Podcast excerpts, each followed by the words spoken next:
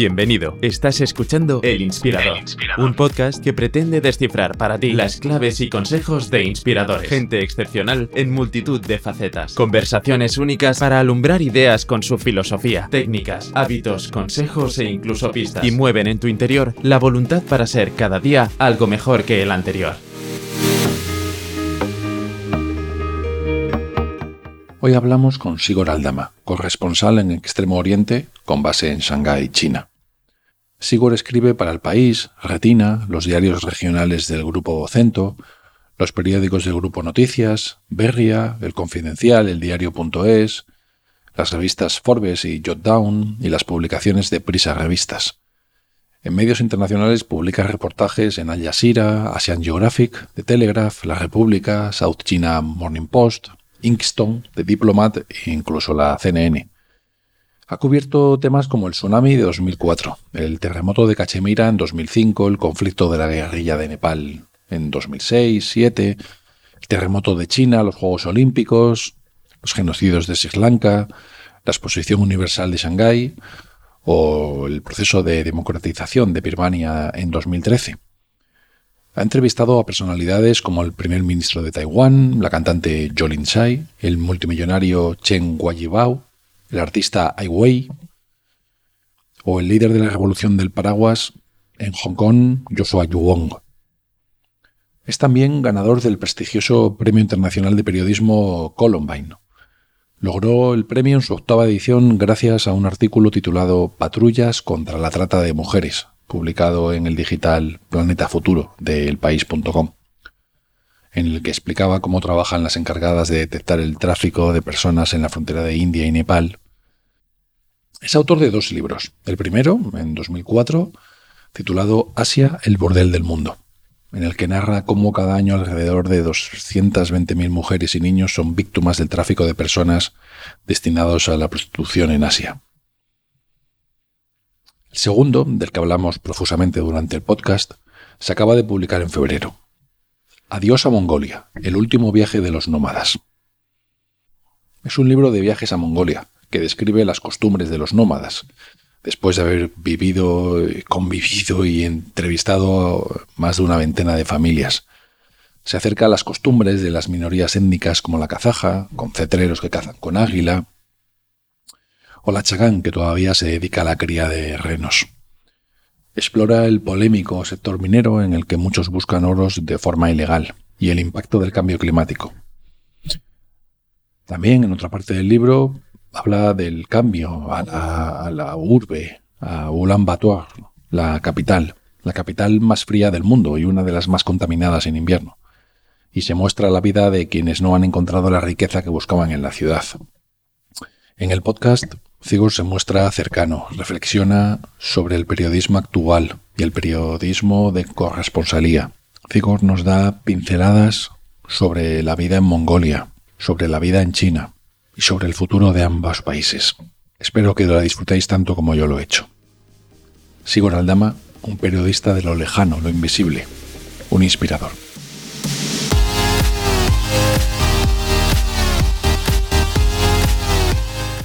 Muchas gracias, Igor, por estar con nosotros. Es un tremendo placer. ¿Qué estás en Shanghái? Muchas gracias a ti. Sí, estoy en Shanghái. Muy bien. ¿Qué tal el, qué tal tiempo hace por allí? Bien, este, hemos entrado en la primavera como siempre hacemos de cabeza. Eh, es, algo que, he hecho mucho de menos. Yo soy de Bilbao y echo de menos unas temperaturas un poco más agradables, ¿no? Eh, porque aquí pasamos del frío al calor casi sin, sin transición. Pero bueno, es lo que hay. Te fuiste allí con muy, muy joven, ¿no? Con 19 años. ¿Qué fue lo que te llamó de, para ir a China? Bueno, pues la verdad es que eh, va a parecer un poco tópico, pero eh, lo que me trajo a China fue el amor, eh, porque, bueno, pues empecé con una, una, relación con una, con una chica china en Belfast y, bueno, pues yo no tenía en principio ningún interés particular por China, no era una de estas personas enamoradas de la cultura, del país, etcétera, etcétera. Pero bueno, pues una vez que, nos casamos, muy jovencitos, pues decidí, decidí venir aquí y me di cuenta de que todo lo que yo, de todas esas ideas preconcebidas que yo tenía, pues no tenían, no, no, no tenían un reflejo en la realidad, ¿no? Era totalmente diferente de lo que yo esperaba. Y entonces, pues eh, dejé mis estudios de, de, ingeniería industrial, me pasé a periodismo porque creí que, no solo porque era lo que me gustaba hacer, ¿no? Contar historias, sino porque además creía que era necesario contar lo que estaba sucediendo en China eh, porque en ese momento pues apenas había corresponsales extranjeros aquí y eso mm, a la postre ha sido una, una idea o una, una, decisión que aunque al principio parecía un poco alocada pues al final se ha mostrado bastante, bastante acertada con el tiempo. Sí, a mí fue una de las cosas que, me llamó la atención. Ahora hablaremos de, tu último libro, pero antes quería hablar contigo un poco para conocerte y también un pelín de China. Prometo que no voy a hablar nada de coronavirus porque sé que estás informando puntualmente y en muchísimos medios.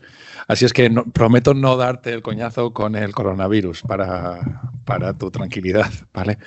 Bueno, eh, no, no te preocupes porque yo entiendo que la gente pues está preocupada por este tema. Es el, único tema casi que del que estamos hablando en los medios de comunicación y, yo entiendo también que, China, como va dos, meses por delante del resto del mundo, pues de alguna forma es el futuro, ¿no? El futuro que, que tanta gente anhela ahora mismo en, en, España, ya que aquí, afortunadamente, pues estamos ya eh, viviendo una vida más o menos normal, ¿no? Esa es, yo creo que ese es el mensaje que, me apetece trasladar, que es precisamente ese, ¿no? que, que el coronavirus pues también se le vence y que la, normalidad pues está más o menos a la vuelta de la esquina. ¿La, normalidad también se vio afectado para vosotros en Shanghái? Sí, aquí lógicamente todo, todo se ha visto afectado, aunque nosotros no hemos tenido una cuarentena, un confinamiento estricto como el que se está viviendo en España, Em, ese, confinamiento estricto estuvo solo eh, en, la, en, la, provincia de Hubei, que fue el epicentro de la pandemia. Eh, sí que es cierto que como eh, la explosión de esta epidemia sucedió cuando ya estábamos todos preparados para disfrutar de las, de las vacaciones de Año Nuevo, que es el momento, el único momento yo creo del año en el que, en el que China cierra más o menos a cal y canto, pues lo que hizo el gobierno luego fue extender esas vacaciones para asegurarse de que la industria y de que el tejido industrial y, empresarial no retomaba la actividad demasiado pronto. Entonces, nosotros en Shanghái podíamos salir a la calle, pero lo cierto es que estaba todo cerrado y también es verdad que aquí la gente tenía bastante miedo. Entonces, eso es lo que ha mantenido a la gente dentro de sus casas, incluso cuando no era necesario hacerlo así. Me alegro de que estéis mejor. Eh, retomando tu vocación por el periodismo, me llamó la atención eh, al final de tu último libro, cuando haces los agradecimientos que le agradeces a tu madre, que intuyó que la ingeniería industrial no era lo tuyo, ¿no? sino la pasión. Yo, soy ingeniero industrial, por eso, por eso me identifico bastante con la frase, ¿no? porque me, llama la atención. Fue, tu madre la que también te animó a que cambiaras hacia una vocación más periodística? Sí, eh, a ver, yo he tenido la suerte de que mi padre bueno, era arquitecto y por lo tanto tenía una, educación más, más, técnica y mi madre era de letras, profesora.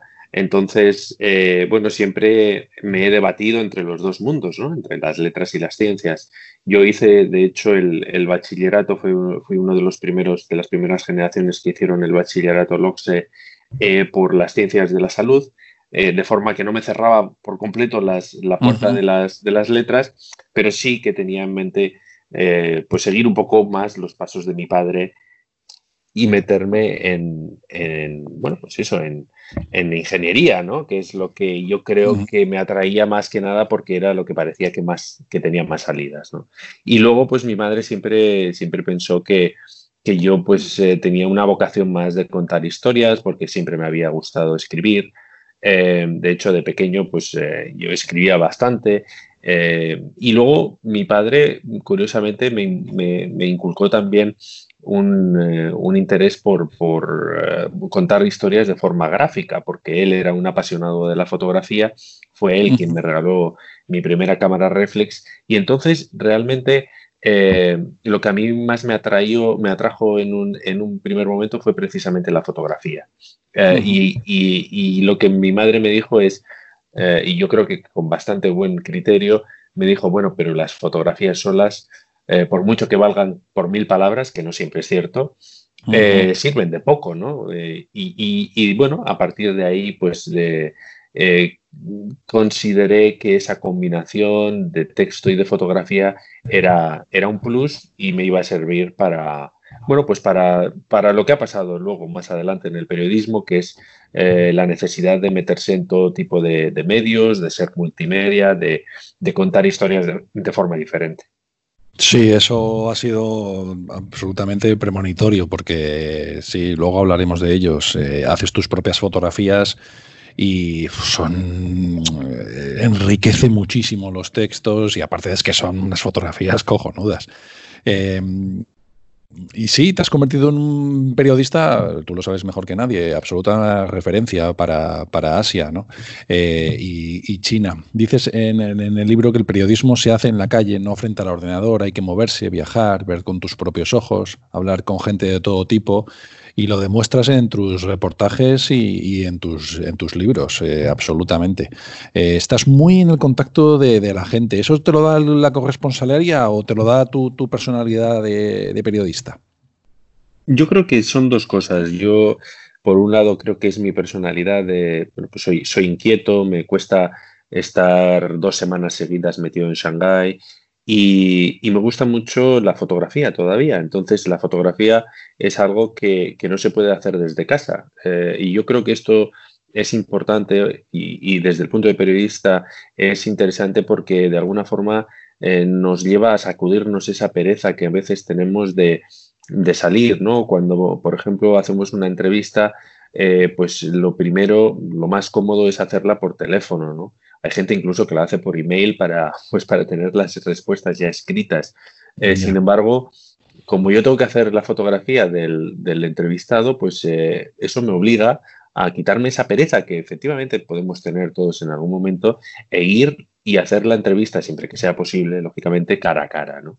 Yo creo que ese, eso es por un lado, ¿no? Por otro lado, eh, la corresponsalía mm, me, temo que no es precisamente un acicate para, para salir a la calle porque desafortunadamente muchas corresponsalías se han convertido en, meras eh, revistas de prensa, ¿no? de prensa local. Yo creo que eh, es, desafortunado ¿no? que, esto suceda así, pero es verdad que algunos medios de comunicación, quizá por eh, falta de medios, lo que hacen o lo que piden a sus corresponsales es casi una traducción de lo que publican los medios locales aquí, ¿no? Por lo tanto, echo de menos que haya más calle, que haya más eh, reportajes propios, que haya más primicias exclusivas.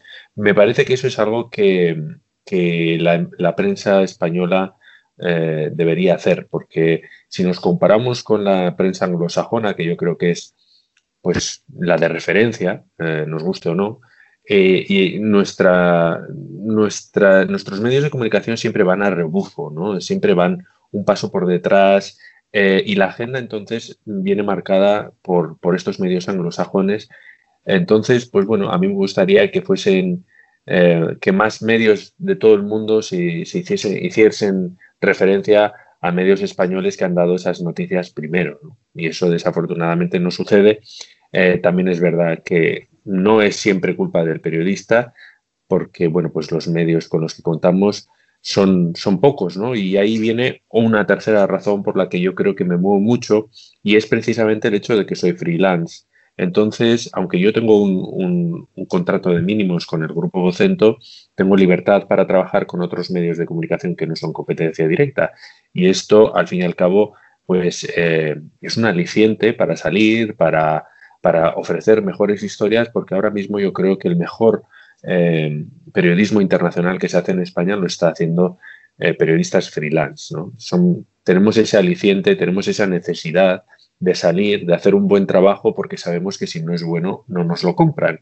Y a ese respecto también es importante, por ejemplo, pues el hecho de que yo esté trabajando últimamente bastante con medios internacionales que tienen unos eh, estándares de calidad mayores y que por lo tanto pues están siendo un gran aprendizaje para mí y eh, exigen eh, también que haya más calle, que haya más viajes, que haya, que haya más eh, profundidad. ¿no?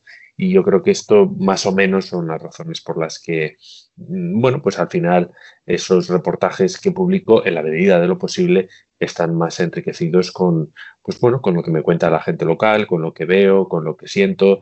Yo creo que es eso lo que, a lo que tendríamos que aspirar los corresponsales. Sí, qué interesante, Sigor. Bueno, déjame también que te añada que se acaba, tras, se acaba notando en los reportajes.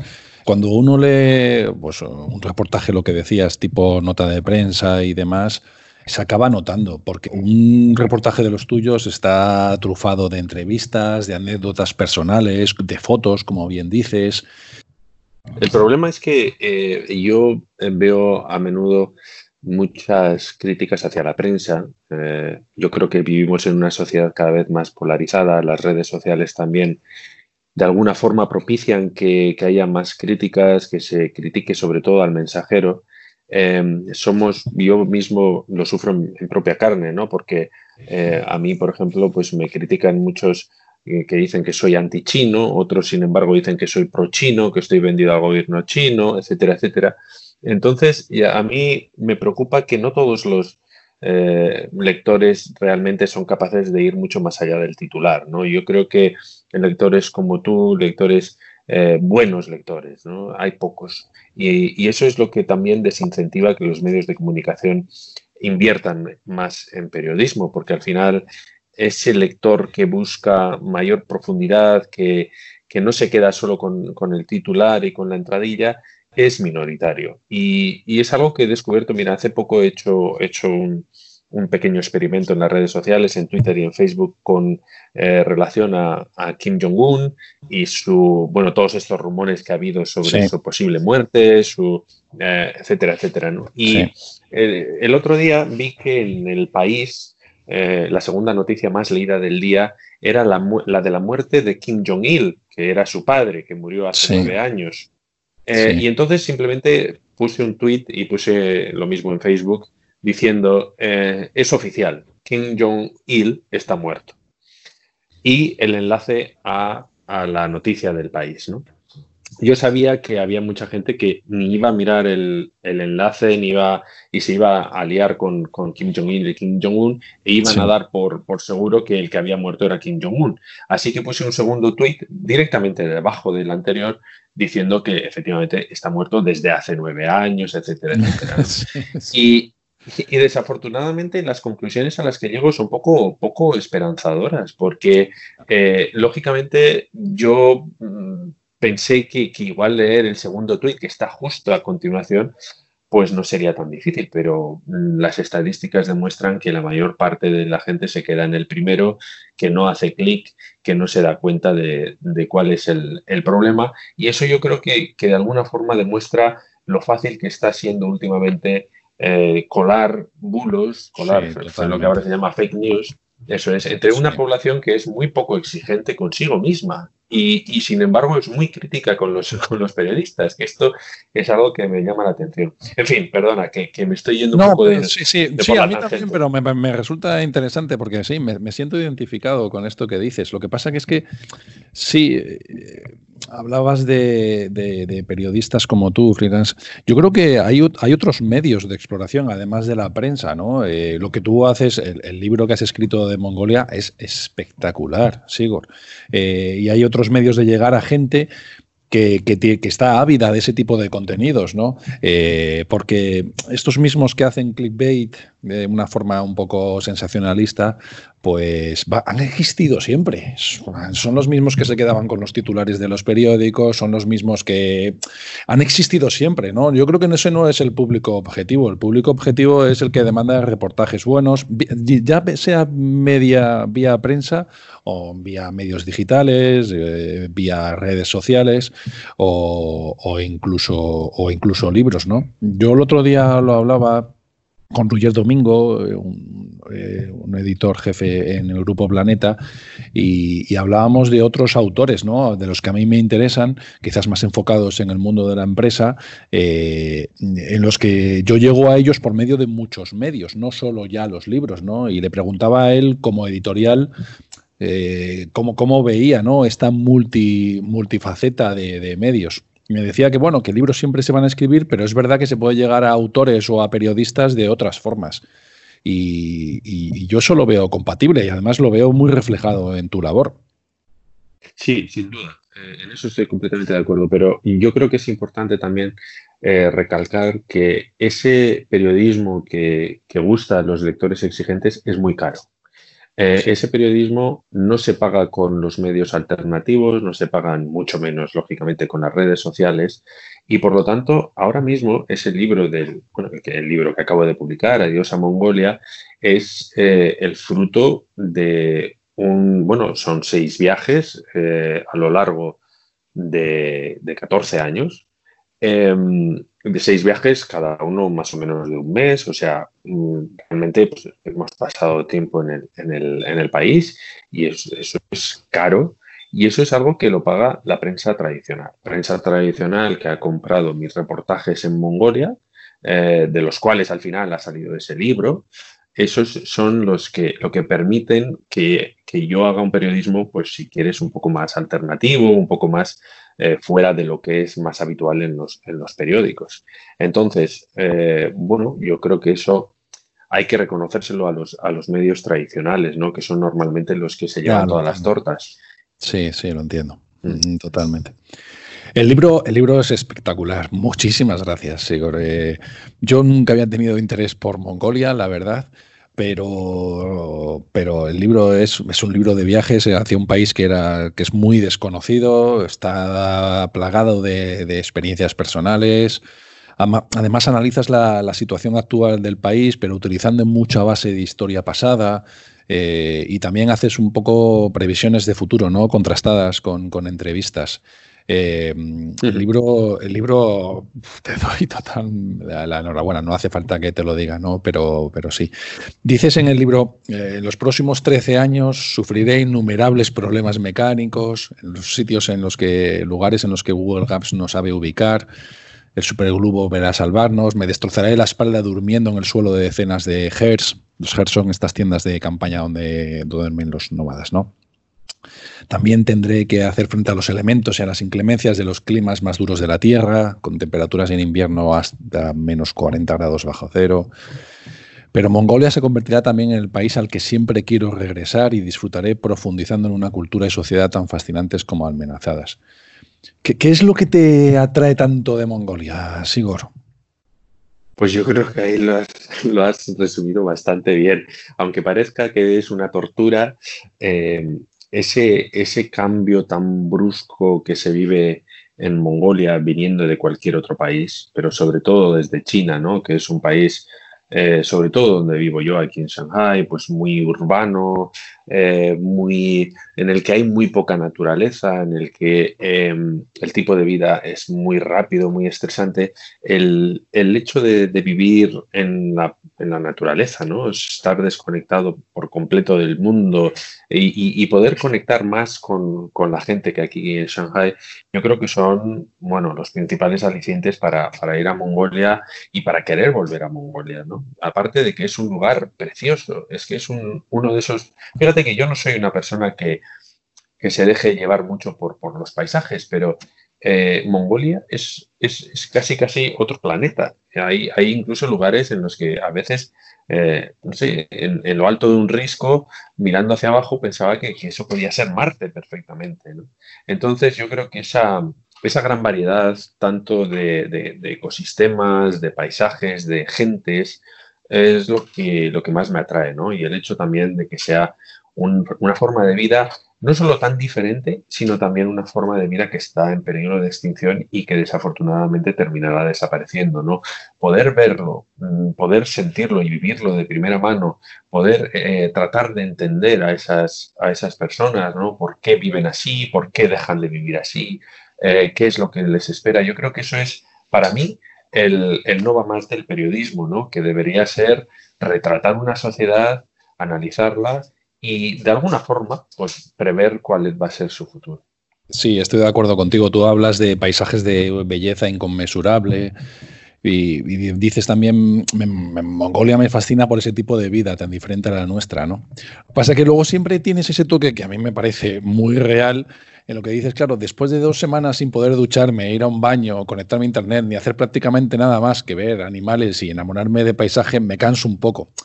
Claro, es verdad que, que, tiene su atractivo para un rato, ¿no? Porque eres muy congruente en todo el libro, hablando siempre de, eso, que nos puede parecer absolutamente fascinante, pero que luego es duro vivir allí y, estar durmiendo en esas tiendas de campaña, como bien decías, y sufrir las inclemencias del tiempo, ¿no? Yo creo que en Occidente en general tendemos a idealizar las, bueno, los tipos o las sociedades, los tipos de vida eh, que tienden a ser primitivos. Eh, muchas veces también la pobreza. Yo creo que se hace una imagen romántica de, este tipo de vida. Eh, ¿Cuántas veces hemos oído eso de son pobres pero felices? Bueno, pues yo creo que eso es una verdadera falacia y, yo creo que los, nómadas lo demuestran. Es cierto eh, que muchos tienen una conexión especial con la naturaleza, porque también es cierto que no han conocido otra cosa. Sin embargo, los jóvenes eh, que ya conocen la, vida urbana, con sus pros y sus contras, pero sobre todo con sus, con sus cosas a favor, ¿no? Que son, por ejemplo, pues esas comodidades que echamos todos de menos. Mm, yo, mm, bueno, pues eh, después de una semana sin poder ir a un baño, sin poder ducharme, pues ya veo las cosas de forma diferente, sinceramente. Eh, entonces, yo siempre digo que es, eso es, eh, Mongolia es un país al que siempre quiero volver, pero en el que no me gustaría vivir, al menos como nómada. Eh, yo creo que eso hay que tenerlo muy claro, ¿no? Y de hecho esas son las razones por las que eh, la vida nómada se está, se está acabando. O sea, eh, los nómadas pues quieren tener la misma educación que la gente de la ciudad, quiere también tener el mismo acceso a servicios básicos como puede ser la sanidad o el agua corriente o la electricidad. Eh, son cosas que quizá el siglo pasado, pues más o menos se podían pasar por alto, pero que ya en el mundo globalizado del siglo XXI se echan en falta, ¿no? Y nosotros los consideramos eh, cosas que son totalmente básicas y, cada vez más, pues allí pasa lo mismo, ¿no? Sobre todo porque hay una gran brecha generacional entre la gente de, más edad que tiene, pues bueno, una falta de formación lógica porque ha vivido siempre en el campo, no ha ido a, la escuela, y la gente joven que sí ha estado escolarizada porque es obligatorio y eh, que tiene una, bueno, pues unas ambiciones diferentes, ¿no? Igual quieren tener una carrera profesional o quieren eh, hacer más dinero, eso es, ¿no? Entonces eso es lo que yo creo que, que, hay que tener en cuenta. Sí, la primera parte del libro la dedicas a, hablar de los nómadas y su estilo de vida, ¿no? Eh, yo, yo, tras leerlo lo que sí que me queda la curiosidad es, es, cómo es posible que haya durado tanto, porque es que es una vida durísima. Como hablabas bien de, pues no tienen privacidad, todas las incomodidades. A mí lo que me sorprende es que todavía haya durado, ¿no? Eh, me llama la atención que, incluso hasta ahora, porque es cierto que los pueblos nómadas, pues oye, tradicionalmente hace siglos tenían su sentido, pero ahora es, incluso llamativo que siga existiendo, ¿no? Mm. Es un pueblo que hay que a ver, hay que reconocer que está muy desperdigado, ¿no? Es un país gigantesco, son tres veces la, superficie de España y una población que no es ni la de la, ciudad de Madrid. Entonces, eh, es una población también que ha vivido muy aislada del mundo y, a, su, a, su, bola, ¿no? Realmente hay muchísimas cosas que, eh, que no han llegado hasta, hasta las zonas en las que viven los nómadas. Sin embargo, hay una gran diferencia que es esa, ¿no? Eh, es precisamente la llegada de la globalización, la llegada de, de Internet. Internet yo creo que ha supuesto un punto y aparte y lógicamente pues la televisión, ¿no? Entonces, pues bueno, eso ha, ha acercado un tipo de vida aspiracional eh, al que bueno pues quieren, quieren acceder muchos otros nómadas. Sí, han mantenido sus costumbres eh, bastante, bastante bien, como bien dices, quizás por ese aislamiento, ¿no? Eh, a mí es la parte del libro que más me ha gustado, esa segunda parte con esas historias costumbristas y demás. A mí eso me ha, me ha parecido fascinante. ¿Qué fue lo que más te gustó a ti de esta parte de historias costumbristas tradicionales? ¿Qué fue lo que más te cautivó? Es difícil, es difícil decirlo, ¿no? Cierto que las, historias parecen mucho entre sí eh, y era duro en ese momento.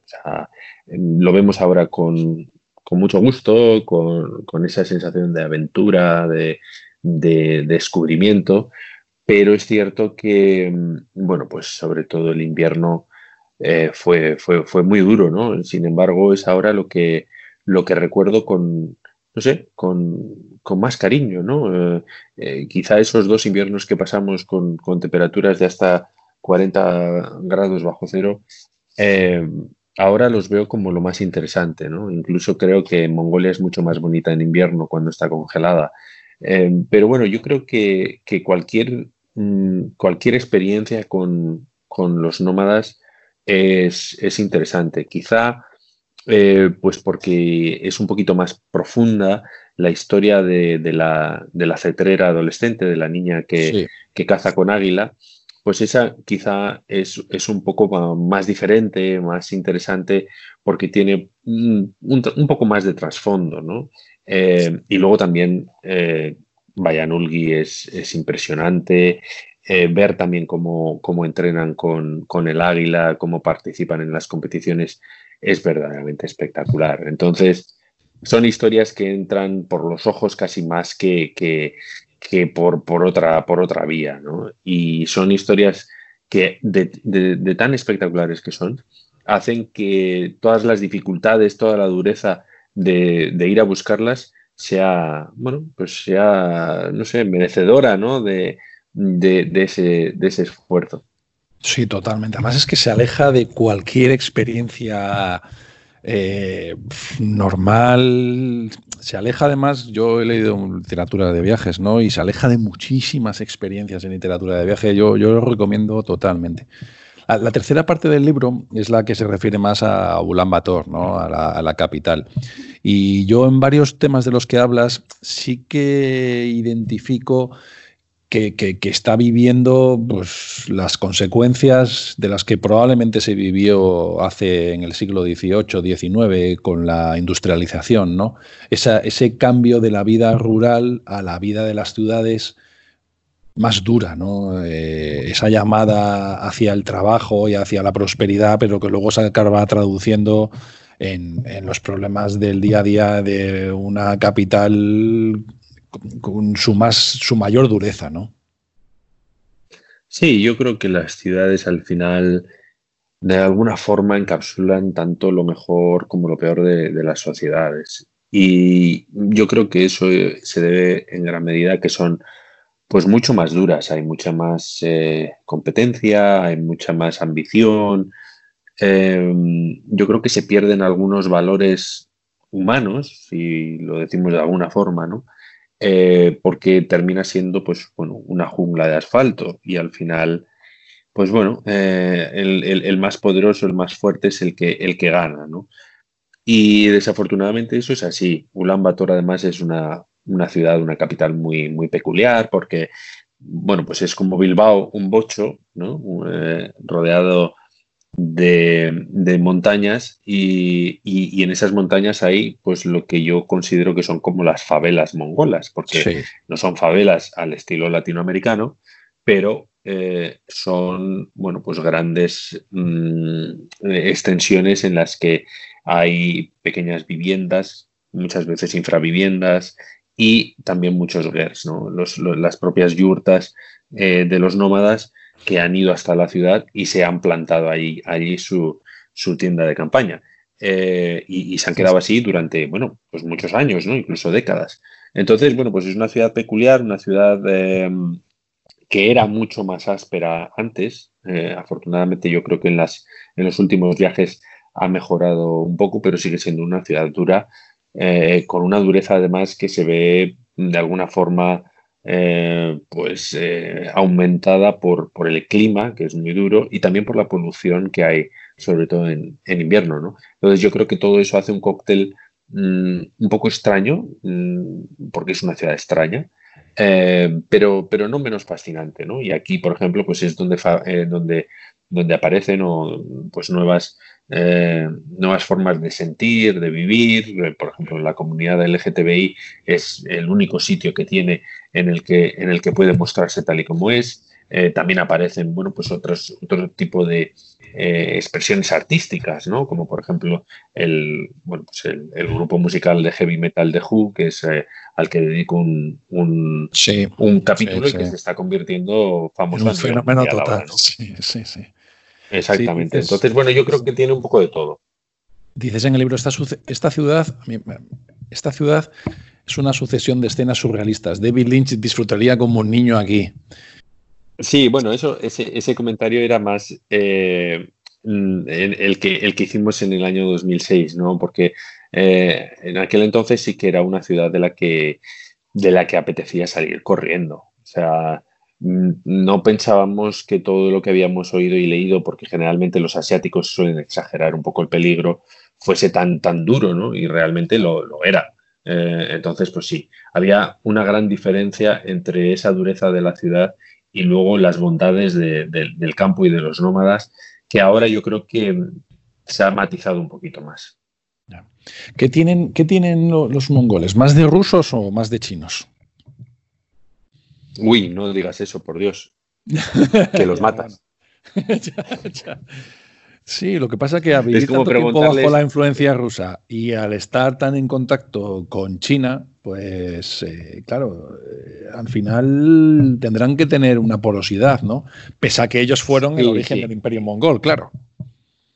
Eh, yo creo que tienen más en común con, China que con, que con Rusia. Aunque es cierto que, mm, por ejemplo, mantienen los caracteres cirílicos de cuando de cuando fue un Estado comunista más o menos satélite de la Unión Soviética. Em, y, eso es una pena, porque curiosamente en la región de Mongolia Interior, que es la que, bueno, es una provincia ahora de China, ahí se mantiene la escritura mongola tradicional, que es la que han perdido los propios mongoles, que es una cosa, bueno, pues simplemente curiosa, ¿no? Eh, pero sí yo creo que son más chinos que, que rusos aunque eso, pues tienen esos caracteres cirílicos, gran parte de lo, que, de lo que comen viene de Rusia, gran parte también de lo que consumen viene de Rusia. Y, lo que pasa es que ha habido un cambio. probablemente no heredado de los rusos, ¿no? También, sí, el vodka yo creo que es, también, es también muy ruso, ¿no? Eh, lo que pasa es que ahora se, han cambiado las tornas, ¿no? Y se, se, ve cómo ha habido, pues al fin y al cabo, un cambio en, lo alto del, rango de poder eh, de la esfera internacional. Eh, China ha superado a Rusia en todos los ámbitos como potencia, bueno, pues capaz de, plantarse frente a la hegemonía de Estados Unidos y eso es lo que se nota mucho en, Mongolia porque ahora depende mucho más de, China. Eh, bueno, el 90% de las exportaciones mongolas van a China, muchas empresas de China son las que están haciendo negocios en, Mongolia. Entonces, bueno, pues eh, ahí sí que ha habido un, vuelco importante. Sí, la comparativa con Mongolia Interior es un experimento social increíble, ¿eh? cómo la influencia de una nación o no puede cambiar unas sociedades en unas décadas. ¿eh? Mm, bueno, es que al fin y al cabo China lo que, lo que, hay, lo que ha hecho en Mongolia Interior ha sido una sedentarización casi forzosa, ¿no? Entonces, eh, y a mí me, da bastante pena ir a Mongolia Interior porque no es Mongolia, realmente es, una provincia de China más. Y, yo creo que ese es, un problema que se ve también en Tíbet y en Xinjiang, eh, donde pues bueno, ha habido una, migración rural, o una migración interna, más bien dicho, eh, propiciada por el propio gobierno para convertir a las minorías étnicas que en esas zonas eran mayoría pues también en minoría. ¿no? Entonces, así, por ejemplo, tenemos que la capital de Tíbet, en Lhasa, hay más ciudadanos de la etnia mayoritaria Han que tibetanos. ¿no? Eh, Xinjiang igual pasa un poco menos, pero pues algo parecido sucede aquí en Mongolia Interior.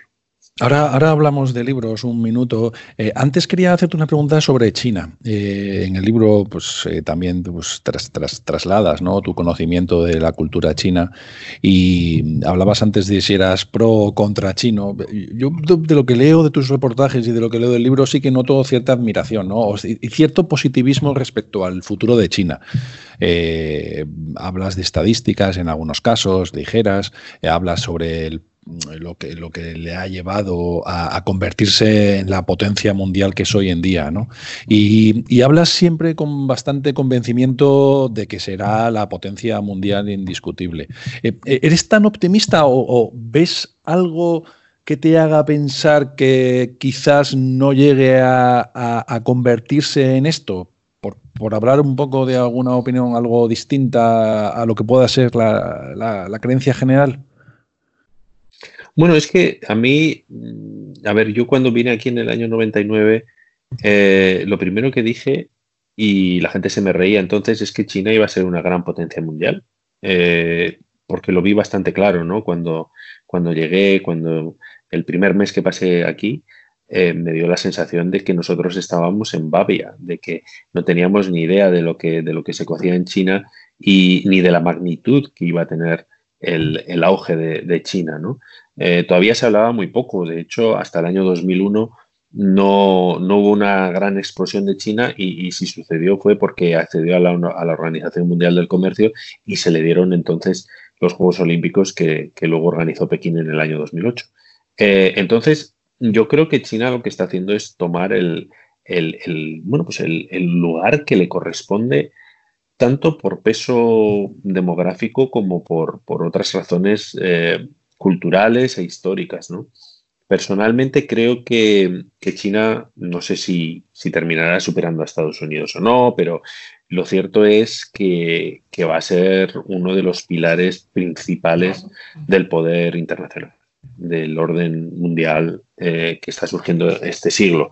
No sé cómo afectará, mm, bueno, pues esta, esta guerra que, que mantiene con Estados Unidos, que empezó con, con la guerra comercial, que ahora parece que se va a extender a otros ámbitos debido también al, auge tecnológico e incluso al propio coronavirus, que está creando muchas tensiones entre China y el resto del mundo. Eh, habrá que ver qué influencia o qué, peso puede tener eso, pero es que estamos hablando del, país eh, más poblado del mundo, del país que se ha convertido también en el principal fabricante de todo lo que consumimos. Eh, no es India, no es un desastre como, como es India, ¿no? Entonces, bueno, yo creo que, tiene, que tiene bueno, esa posibilidad de, convertirse, no sé si en la primera potencia, pero sí en una de las grandes potencias. Y en cuanto a, si yo lo veo bien o lo veo mal, o si soy pro chino o anti chino, que no sé si, si me gustan a mí ese tipo de etiquetas, ¿no? Pero lo cierto es que son, eh, tiene sentido, vamos. Sí, bueno, yo creo que hay que ser, hay, que intentar ser pues, pues lo más realista posible. Y pues no algunas cosas te gustarán y otras te gustarán menos, pues como todo. Eso es. Eso es. Entonces, no se puede negar, por ejemplo, que, China ha llevado a cabo la mayor transformación económica de la historia y que eso ha servido para sacar a 700 millones de personas de la pobreza. Eso es algo que no ha hecho ningún otro país en el mundo y eso es algo eh, que hay que reconocerle al gobierno chino. Otra cosa es que, mm, bueno, pues ese gobierno sea autoritario, que lo es, eh, y, que esté dando pasos atrás, que eso es lo que, lo que más me preocupa tanto a mí como, pues yo creo que a, casi todos los, extranjeros que vivimos aquí, ¿no? Vemos que con, la llegada de Xi Jinping a, la presidencia se están viendo, pues, eh, bueno, pues las libertades todavía más, cada vez más, más, más breves, cada vez más cortadas de aquí y de allá. Eh, China se está convirtiendo en un país más arisco, más beligerante, y entonces yo eso creo que puede ser, mm, no sé, algo, algo que retrase, si acaso, eh, su, auge, ¿no? porque no va a convencer al resto del mundo con este tipo de, estrategias, es lo que yo creo. ¿no? Entonces yo, yo y, yo creo que, la mayor parte de los analistas esperábamos que, bueno, pues que China continuase profundizando en las, eh, bueno, pues en las, en las reformas económicas y que hiciese también o que abriese un poco el puño en el, en el plano eh, político. Y eso es lo que no ha sucedido, ¿no? Está sucediendo todo lo contrario. Entonces, pues eh, desafortunadamente China es ese país en el que llevo mucho tiempo viviendo, pero del que nunca me sentiré parte. yo no sé otros, otros países de, nuestro, de nuestra esfera cultural, pero desde luego en China es imposible eh, no sentirse extranjero. ¿no? Eso es algo, algo que está ahí y eso es algo que, que nos hace pensar siempre en que nuestro paso por China es temporal. Eh, puede ser un tiempo más largo o más corto, pero nosotros no vamos a venir aquí a vivir y a envejecer en este país. A mí me gusta tener un pequeño detalle, con, me gustaría tener un pequeño detalle contigo y pensando en qué libro regalarte, que por cierto no sé cómo te voy a hacer llegar, pero pensando en qué regalarte, como sé que te gusta la fotografía, unos libros que, que publicaba C-Foto. C-Foto es una editorial, es una línea editorial de Ivory Press, de Elena Ochoa, esta antigua sexóloga española tan, tan famosa, ¿no? Y publicó desde 2005 a 2015 unas revistas semestrales sobre fotografía, tendencias eh, espectaculares. Son libros editados fenomenal, yo, yo, los tengo como tesoros, ¿no? Eh, y revisándolos, en el número 6 venía, pues conversaba sobre artistas emergentes en China y, me ha parecido que te, que te, encantaría.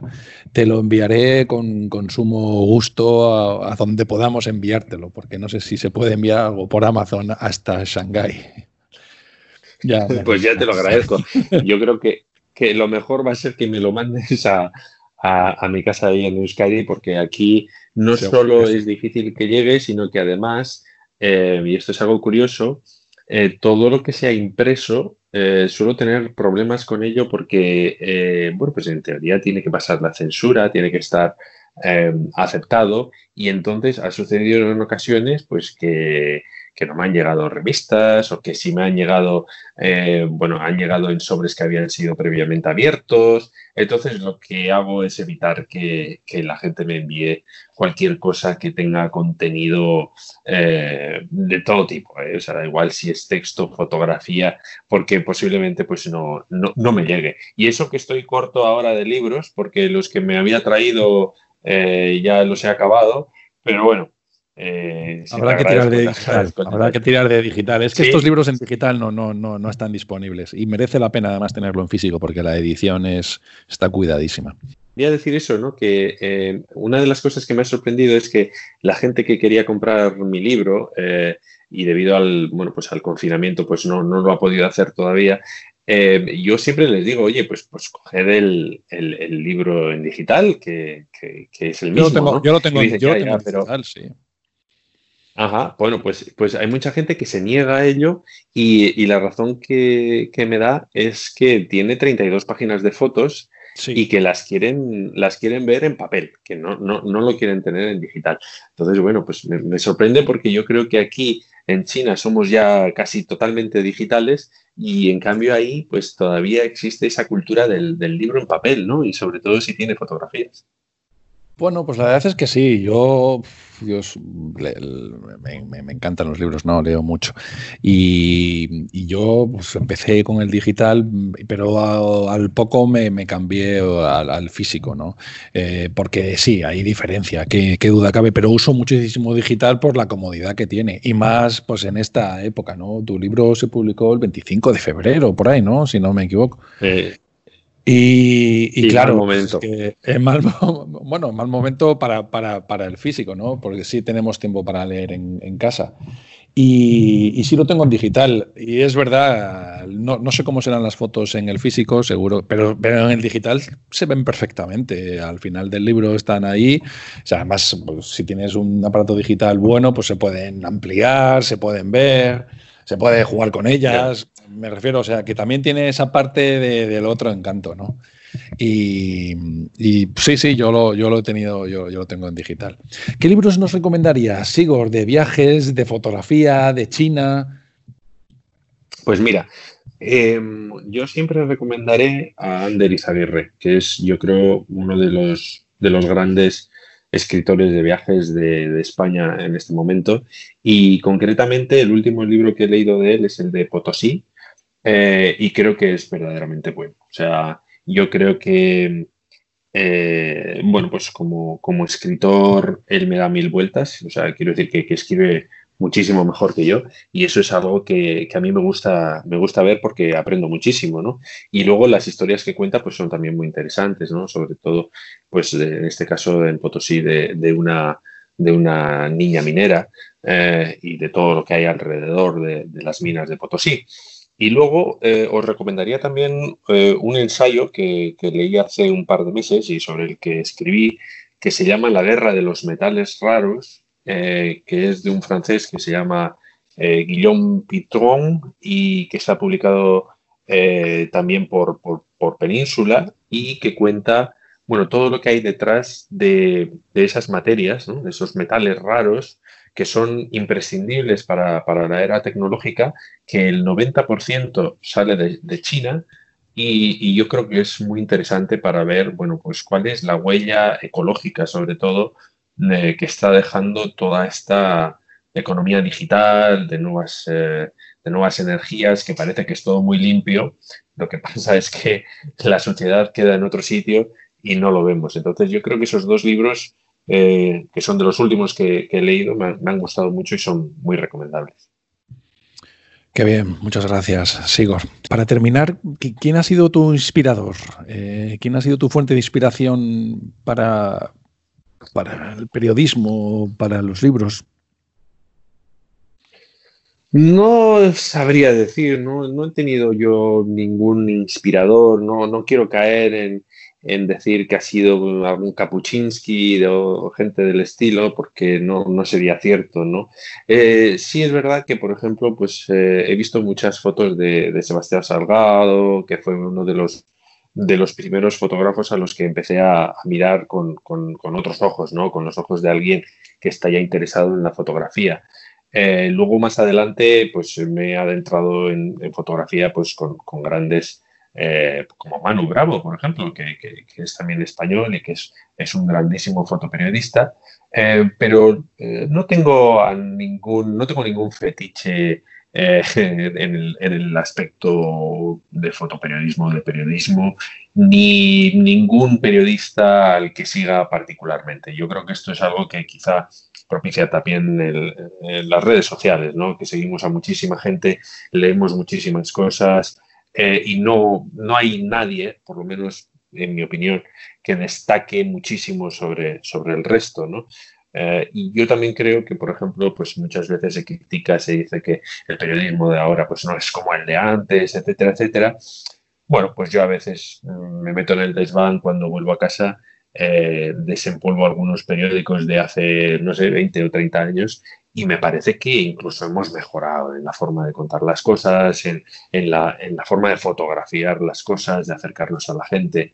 Entonces, yo creo que hay muchísima gente que está haciendo cosas muy interesantes, a pesar de, la crisis que vive el periodismo, hay grandes periodistas que, eh, pues que cuentan todo tipo de historias y lo hacen, y lo hacen muy bien, así que no tengo, no tengo una persona en concreto que, me haya, que haya sido mi oráculo o que haya sido mi guía. Lo entiendo. Sigor, muchísimas gracias. Ha sido un auténtico placer. Bueno, pues muchas gracias a ti. Espero que, no haya sido una, conversación demasiado larga. No, no, no, no, no, al contrario, ha sido súper interesante. Disfrutaremos de tu libro y muchísimas gracias. Seguiremos pendientes de tus trabajos. Vale, pues muchas gracias a ti. Adiós, un abrazo fuerte. Adiós, Sigor. Un abrazo.